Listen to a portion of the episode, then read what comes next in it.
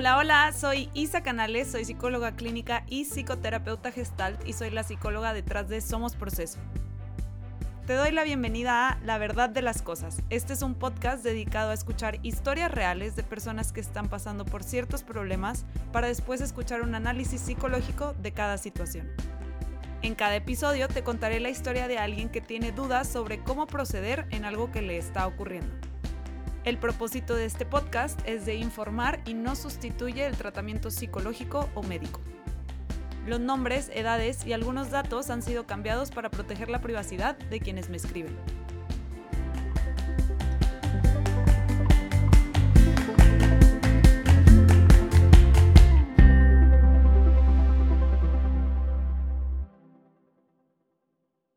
El día de hoy vamos a hablar sobre el caso de Diana. Diana ya no sabe cómo más ayudar a su hermana, quien está pasando por una crisis emocional desde que se graduó.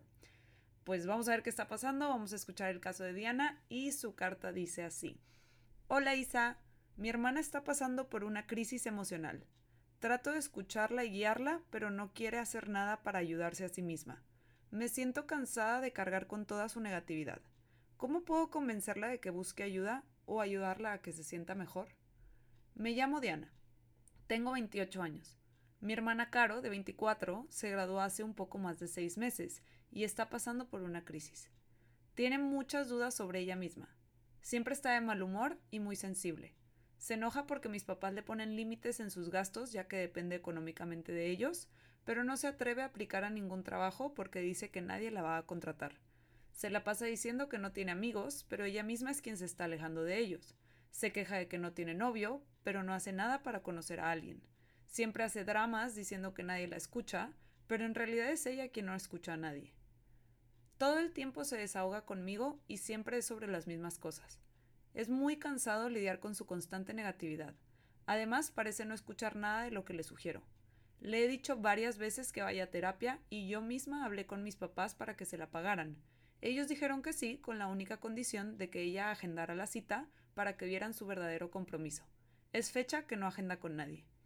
He intentado de todo para que se sienta mejor, pero parece que no quiere hacer nada al respecto. Consume mucha de mi energía y mi tiempo. Me llama constantemente para contarme más de lo mismo y si no le respondo, me manda mensajes al respecto. He tratado de decirle que estoy cansada y no quiero hablar o decirle las verdades de lo que le pasa, pero se agüita mucho y se siente peor cuando hago eso. Entonces me siento muy culpable porque sé que está siendo difícil para ella toda la situación, así que dejé de intentar eso. Mi casa se siente como una nube de negatividad porque siempre se puede escuchar su voz quejándose de algo, peleando con alguien, reclamando algo, llorando, nunca es algo positivo. No sé cómo ayudarla, de verdad he tratado de todo. Hasta le conseguí una entrevista en la empresa donde trabajo porque siempre me había dicho que le gustaría trabajar ahí y nunca les respondió el correo para agendar la entrevista. Dice que obvio no la van a querer contratar y que es mejor ahorrarse la pena. Estoy harta. No entiendo qué le pasó a mi hermana. Antes no era así. Nos llevábamos muy bien y podíamos platicar de todo. Sí me escuchaba y cuando me dijo que le llamaba la atención mi empresa, me emocionaba la idea de trabajar con ella. Extraño mucho cómo era antes de esta crisis. ¿Cómo puedo hacerla entrar en razón y convencerla de que busque ayuda? ¿O qué más podría hacer para ayudarla? ¿Crees que algún día regrese a como era antes? Gracias, Diana.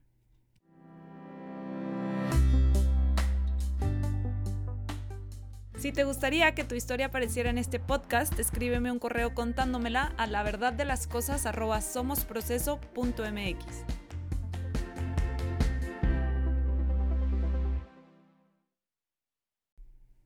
Híjole, qué fuerte situación. Es súper, súper difícil lidiar con seres queridos en crisis. Y, siento que se habla mucho de los problemas psicológicos y cómo trabajarlos personalmente, pero no se habla tanto de qué hacer si algún familiar o amigo o quien sea está teniendo algún problema psicológico. Y la neta es bien cansado, es, es muy cansado estar constantemente cerca de alguien que está teniendo alguna crisis psicológica. No sé ustedes, pero yo leo la carta de Diana y siento la nube de negatividad. Se me hace bien, bien pesado estar llegando todos los días a su casa con Caro, su hermana, escupiendo negatividad. Se me hace muy pesado. Y creo que lo más difícil en estas situaciones es poner un límite, porque la otra persona pues está vulnerable y está pasando un rato difícil y como que tenemos esta idea que poner un límite es como dejar sola a la otra persona. Aunque la realidad es que si empieza a afectar nuestra propia salud mental, no estamos ayudando a nadie al no poner límites. De hecho, pues nos estamos perjudicando a nosotros mismos, pero, pero es bien difícil porque la otra persona está vulnerable y sentimos, pues es una persona que queremos, es una persona que nos importa y sentimos como esta, pues responsabilidad de ayudar a la otra persona y de acompañarla. Y además, la neta, en el caso específico de Caro, o sea, la hermana de Diana, creo que la falta de límites le está perjudicando más de lo que le ayuda. La, la, realidad es que pasar a la vida adulta es algo bien difícil.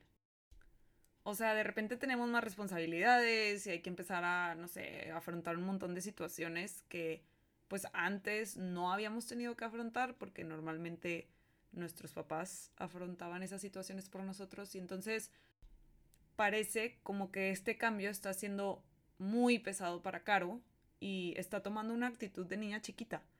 No quiere enfrentar nada que implique la más mínima toma de responsabilidad. Por lo mismo, no poner límites con ella, pues promueve más esta misma situación. No hay necesidad de responsabilizarse mientras la sigan protegiendo de ella misma. Y veo que cuando Diana ha tratado de poner un límite o, de decirle la verdad, ¿no? De, que, de eh, confrontar, supongo, a Caro con lo que en realidad está pasando, Caro recurre a la victimización y logra manipular a Diana. La, o sea, existe algo que es manipulación por victimización y veo que es lo que está haciendo Caro. Y entonces Diana se termina sintiendo culpable no creo que Caro lo haga adrede. La verdad, no, no creo que esté pensando así de que, ay, déjame manipulo a Diana para que se sienta culpable y escuche todas mis quejas. La mayoría de las veces, las personas que manipulan por victimización no son tan conscientes de que lo hacen. La mayoría de las veces es, es un poquito más parte de lo mismo, no se quieren responsabilizar, quieren eh, echarle la culpa a todo el exterior de sus problemas y entonces es más eso lo que están haciendo, no es tanto que están diciendo, ah, mira, si me hago la víctima, esta persona va a hacer todo lo que yo quiero. Habrá quienes sí, pero la mayoría de las veces es más como genuinamente se sienten muy como víctimas del mundo. Y entonces, cuando alguien trata de ponerles un límite o cuando alguien trata de que se responsabilicen, empiezan como que no, es que yo, el mundo, nadie me quiere, ahora ni tú me entiendes. Y genuinamente se sienten así, no se dan cuenta que eso lleva a que las demás personas se sientan culpables y, sean manipuladas, ¿no?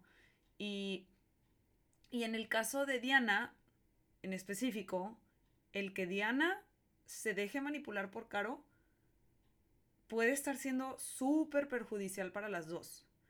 Y, y les quiero poner un ejemplo de por qué. O sea, imagínense la siguiente situación, que seguro está pasando entre Diana y Caro. Pero bueno, no la escribe ella, pero probablemente esto pasa. Caro quiere desahogarse con Diana de que sus amigas salieron sin ella. Diana le puede decir que está cansada o que no quiere hablar de eso ahorita, o hasta puede intentar hacerla entrar en razón, ¿no? Le puede decir, pues a lo mejor tus amigas están cansadas de que cuando te han invitado les dices que no y pues ya no te quisieron invitar esta vez digo, cual, X, cualquiera de estas opciones, tanto el ahorita no quiero hablar de esto o el mira, esta es la verdad de lo que puede estar pasando, no le van a dar a Caro lo que buscaba. Porque Caro lo que busca es una validación. Ella quiere que alguien le diga, sí, tus amigas son las malas, ellas son las que se están alejando y no eres tú, el problema no eres tú. Tú no estás haciendo algo para que se alejen. Quiere básicamente quitarse la responsabilidad para sentirse mejor como Diana no le ofrece eso, o sea, como Diana, no sé, le dice, ahorita no quiero hablar, o sea, no le ofrece validación o literalmente le dice la verdad. Este, como no le ofrece eso, Caro entonces tendría que asumir la responsabilidad de sus emociones desagradables. Pero claramente ya no quiere hacer eso. Así que mejor, pues ahora responsabiliza a Diana. Es culpa ahora de Diana que Caro se sienta tan mal como no la quiere escuchar o como se pone del lado de sus amigas, Diana es tan mala como, e, como ellas. Caro ahora se siente sola y triste por culpa de Diana. O al menos eso cree ella. cuando la realidad es que se siente sola porque ella misma está haciendo cosas para alejar a las demás personas, ¿verdad? Pero Caro ahorita no es capaz de ver eso. Ella solo puede ver la culpa en todo su alrededor. Ella solo puede ver que ella es víctima de todas estas circunstancias que están pasando a su alrededor o de todas estas personas que están, no sé, siendo súper malas con ella. Ella ahorita no puede responsabilizarse. Y entonces probablemente le dice a Diana algo así como, qué mala hermana eres, yo solo quiero que me escuches, nadie me escucha, todo el mundo me deja sola. O si es el caso en que Diana le está diciendo la verdad, de que ella es quien está alejando a sus amigas, le puede decir algo como, tú no me entiendes, nadie me entiende, eh, te pones del lado de ellas, nadie nunca está de mi lado, cosas así, ¿no? Esto hace que Diana se sienta culpable porque supuestamente, supuestamente está haciendo sentir peor a Caro de lo que ya se sentía. Y entonces Diana le muestra la compasión que quería para que se sienta mejor. O sea, es como pues es como poner un curita en una cortada que requiere de puntadas, ¿no? O sea, pues, nada más estás tapando, pero bueno. Y hay un detalle muy importante de por qué esta dinámica puede estar siendo perjudicial para los dos. Hay una diferencia enorme entre la compasión idiota y la compasión sabia. La compasión idiota, que, literal así se llama, es cuando estamos ofreciendo empatía y entendimiento para evitar que la otra persona sienta ciertas emociones difíciles. Básicamente, queremos evitar que se le venga el mundo encima. El único problema es que a veces las personas necesitan que se les venga el mundo encima para hacer un cambio en sus vidas. O sea, entonces es lo que les decía ahorita. Básicamente estás poniéndole un curita a una cortada que requiere de puntadas. No va a servir de mucho.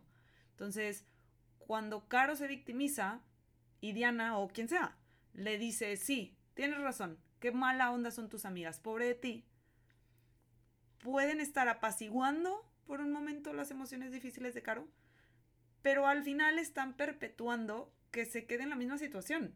Se le está validando la creencia de que ella no tiene la culpa de nada de lo que le está pasando y la realidad es que a Caro le urge un golpe de realidad. Y ahí es donde entraría la compasión sabia. La compasión sabia es mostrar empatía e interés por las dificultades de la otra persona y al mismo tiempo decirle las verdades que necesita escuchar. No se trata de que busquemos evitarle las emociones difíciles a la otra persona, sino que la acompañemos en sus emociones difíciles. En el ejemplo de Diana y Caro, sería algo así como me imagino que es difícil ver que tus amigas salen sin ti. Y a lo mejor todas las veces que les has dicho que no, las llevaron a creer que ya no quieres ir. Podrías tratar de hablarles y organizar un plan tú a la próxima para que vean que aún quieres juntarte con ellas. Aquí la cosa es que puede que Caro no acepte esta compasión sabia, porque al final aceptarla implica responsabilizarse y eso es algo que claramente ella no quiere hacer ahorita. Entonces, definitivamente puede haber resistencia. No me sorprendería nada si ante este tipo de compasión, Caro toma una postura de niña chiquita diciendo algo así como, tú no sabes de lo que hablas, no es algo que me pasa, ellas son las malas y bye, y se va, ¿no? Y sé que para Diana eso puede ser difícil, porque parecería que está perpetuando el que Caro se sienta mal con ella misma. Solo que eso no es verdad. La compasión idiota es la que más perpetúa que Caro se siga sintiendo así. La compasión sabia es la que en todo caso la podría llevar a darse cuenta de que necesita responsabilizarse. Caro necesita que dejen de salvarla de estas emociones difíciles necesita que no le quede de otra más que sentirlas para por fin decidir hacer algo al respecto. A veces necesitamos tocar fondo para que no nos quede más que voltear hacia arriba. Entonces, la mejor opción para poner límites en estos casos es usando la compasión sabia, siendo conscientes de que puede haber resistencia por parte de la otra persona al escuchar la verdad y que aún así necesita escucharla. Que el hecho de que haya resistencia y el hecho de que haya una reacción a nuestra compasión sabia no significa que está siendo perjudicial. La verdad a veces duele. Y la verdad es que a veces necesitamos que nos duela para hacer un cambio.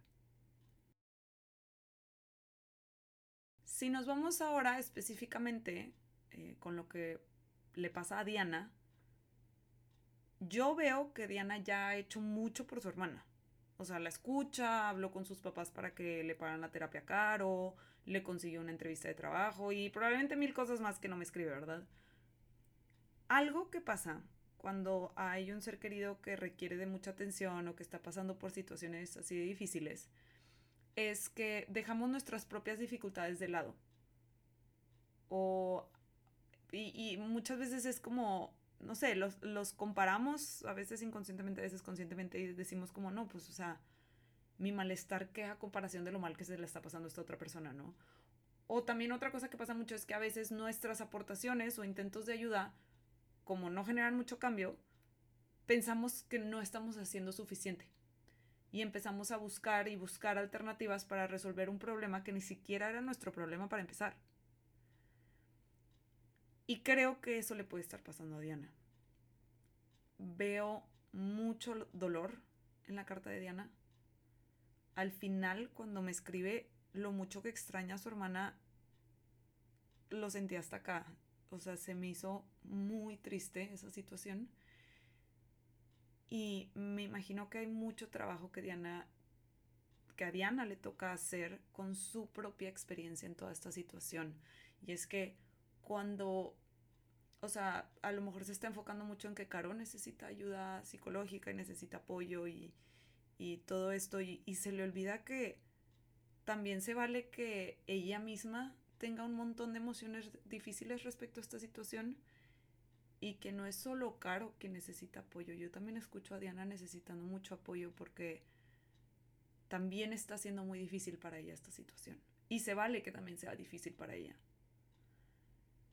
Y es que cuando un ser querido cambia así drásticamente por una enfermedad o una crisis emocional o lo que sea, hay, cierta pérdida y, y, a lo mejor un día Caro mejore y supere esta crisis, solo que por mientras, pues a Diana le toca enfrentarse que, con el hecho de que su hermana con la que contó toda su vida, por ahora no está. Y eso es bien difícil de aceptar.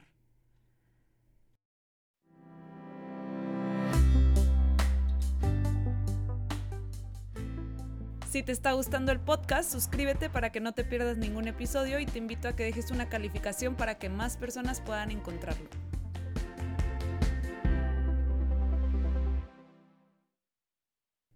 Así que para responder las preguntas de Diana, empezando por cómo puedo hacerla entrar en razón y convencerla de que busque ayuda o qué más podría hacer para ayudarla. Creo que Diana ya hizo bastante por Caro y, y le vendría bien detenerse a, a darse crédito por todo lo que ha hecho por Caro. Definitivamente considero que usar la compasión sabia, o sea, empatizar de forma amorosa, decir la verdad y, y de esta forma llegar a poner límites puede ser la mejor opción. Y voy a dar un ejemplo concreto y para dar el ejemplo quiero usar eh, el tema del trabajo que tiene Caro, ¿no? Que no quiere aplicar en ningún trabajo porque le da miedo que no la contraten, pero al mismo tiempo pues se enoja por los límites económicos, ¿no? Entonces, Diana le podría decir algo así como, Caro, veo que sientes mucho miedo de que te rechace alguna empresa. A mí me rechazaron algunas empresas antes de conseguir un trabajo y sé que da miedo porque puede doler. Aunque al mismo tiempo veo que tu situación actual sin trabajo ya está siendo difícil porque te peleas seguido con papá y mamá porque no quieren pagarte algún gasto personal. A lo mejor toca que elijas ¿qué incomodidad prefieres? ¿La de papá y mamá poniendo límites en tus gastos? ¿O la del rechazo de algunas empresas antes de llegar a la indicada? Palabras más, palabras menos, pero si te fijas es validar su emoción y al mismo tiempo mostrarle la verdad de que los límites económicos de no tener trabajo ya la hacen sentir incómoda. Si su respuesta es algo así como, los malos son mis papás, tú no sabes de lo que hablas, qué fácil decirlo para ti porque tú ya tienes trabajo, etc. Lo importante es que Diana no se doble y no responda, perdón, perdón, no creas hacerte sentir mal, tienes razón, etc. Más bien es que se mantenga en su postura de forma amorosa. Y puede sonar algo así como, espero que sepas que te lo digo con amor y si necesitas ayuda para aplicar a un trabajo aquí estoy. Espero que algún día veas que enfrentar tu miedo puede ser muy liberador. Y listo. Si Caro se cicla y quiere discutir y tratar de manipular a Diana victimizándose, es importante que Diana se siga manteniendo y puede seguirlo con veo que no te agrada lo que te digo y la verdad yo no quiero pelear. Esa es mi postura. Si no te gusta entiendo es válido que tú opines diferente. Nada más que no veo qué más te pueda decir yo al respecto. Y si es necesario que Diana se vaya después de eso, que se vaya. Pero que se mantenga en su postura de forma amorosa. No sé si Caro va a lograr responsabilizarse de lo que le pasa algún día. Y y eso me lleva a pues la otra pregunta de Diana, que me preguntaba, ¿crees que algún día regrese a como era antes? Yo, yo creo que si decide hacer un cambio y trabajar en ella, puede definitivamente salir de esta crisis. No creo que sería la misma que antes de la crisis, porque pues algo así, o sea, nos lleva a crecer mucho el, el superar este tipo de crisis. Entonces, definitivamente pues va a ser una Caro más madura y va, va a cambiar de ciertas formas. Aunque si ese fuera el caso, pues supongo que sí podrían volver a tener una muy buena relación. La cosa es que no sé si eso algún día pase. Eso dependerá de Caro. Lo que Diana puede hacer es establecer sus límites, como ya lo platicamos, y empezar a enfocarse más en ella. Porque si se hunde con Caro, no solo no le ayuda, se perjudica a sí misma. Entonces, la verdad de las cosas es que creo que Diana podría beneficiarse de ella misma ir a terapia y trabajar la pérdida de su hermana, que aunque no la perdió del todo, ya no cuenta con su apoyo y compañía como antes, y eso puede traer muchísimo dolor. Creo que mientras más trabaje Diana eso, más va a poder ponerle límites a Caro? La mayoría de las veces en estos casos toca aceptar que no podemos salvar a nadie, solo podemos acompañarles. Cada quien tiene que elegir salvarse si así lo decide. Espero que Diana y todas las personas que estén escuchando esto y estén pasando por una situación similar sepan que no es su responsabilidad salvar a nadie y que de verdad sepan que no son malas personas por poner límites y por decir, sabes que esto es hasta donde yo puedo, yo ya no puedo escuchar más de aquí, yo ya no puedo hacer más, se vale y no eres mala persona por eso. Al final, cada quien tiene que decidir trabajar en sí misma si así lo decide y parte de trabajar en ti misma es dejar ir el tratar de cambiar a alguien más y el tratar de salvar a alguien más. Entonces, yo de todo corazón les digo, porque sé que es algo que tienden a sentir muchas veces cuando tratan de poner límites en estas situaciones, no son malas personas. Se vale que estén hartos o hartas y se vale que digan, sabes qué, hasta aquí, ya no puedo más. Y pues espero que Caro busque la ayuda que necesita y se sienta mejor. Definitivamente pasar a la edad adulta es difícil y espero que logre salir de esta crisis.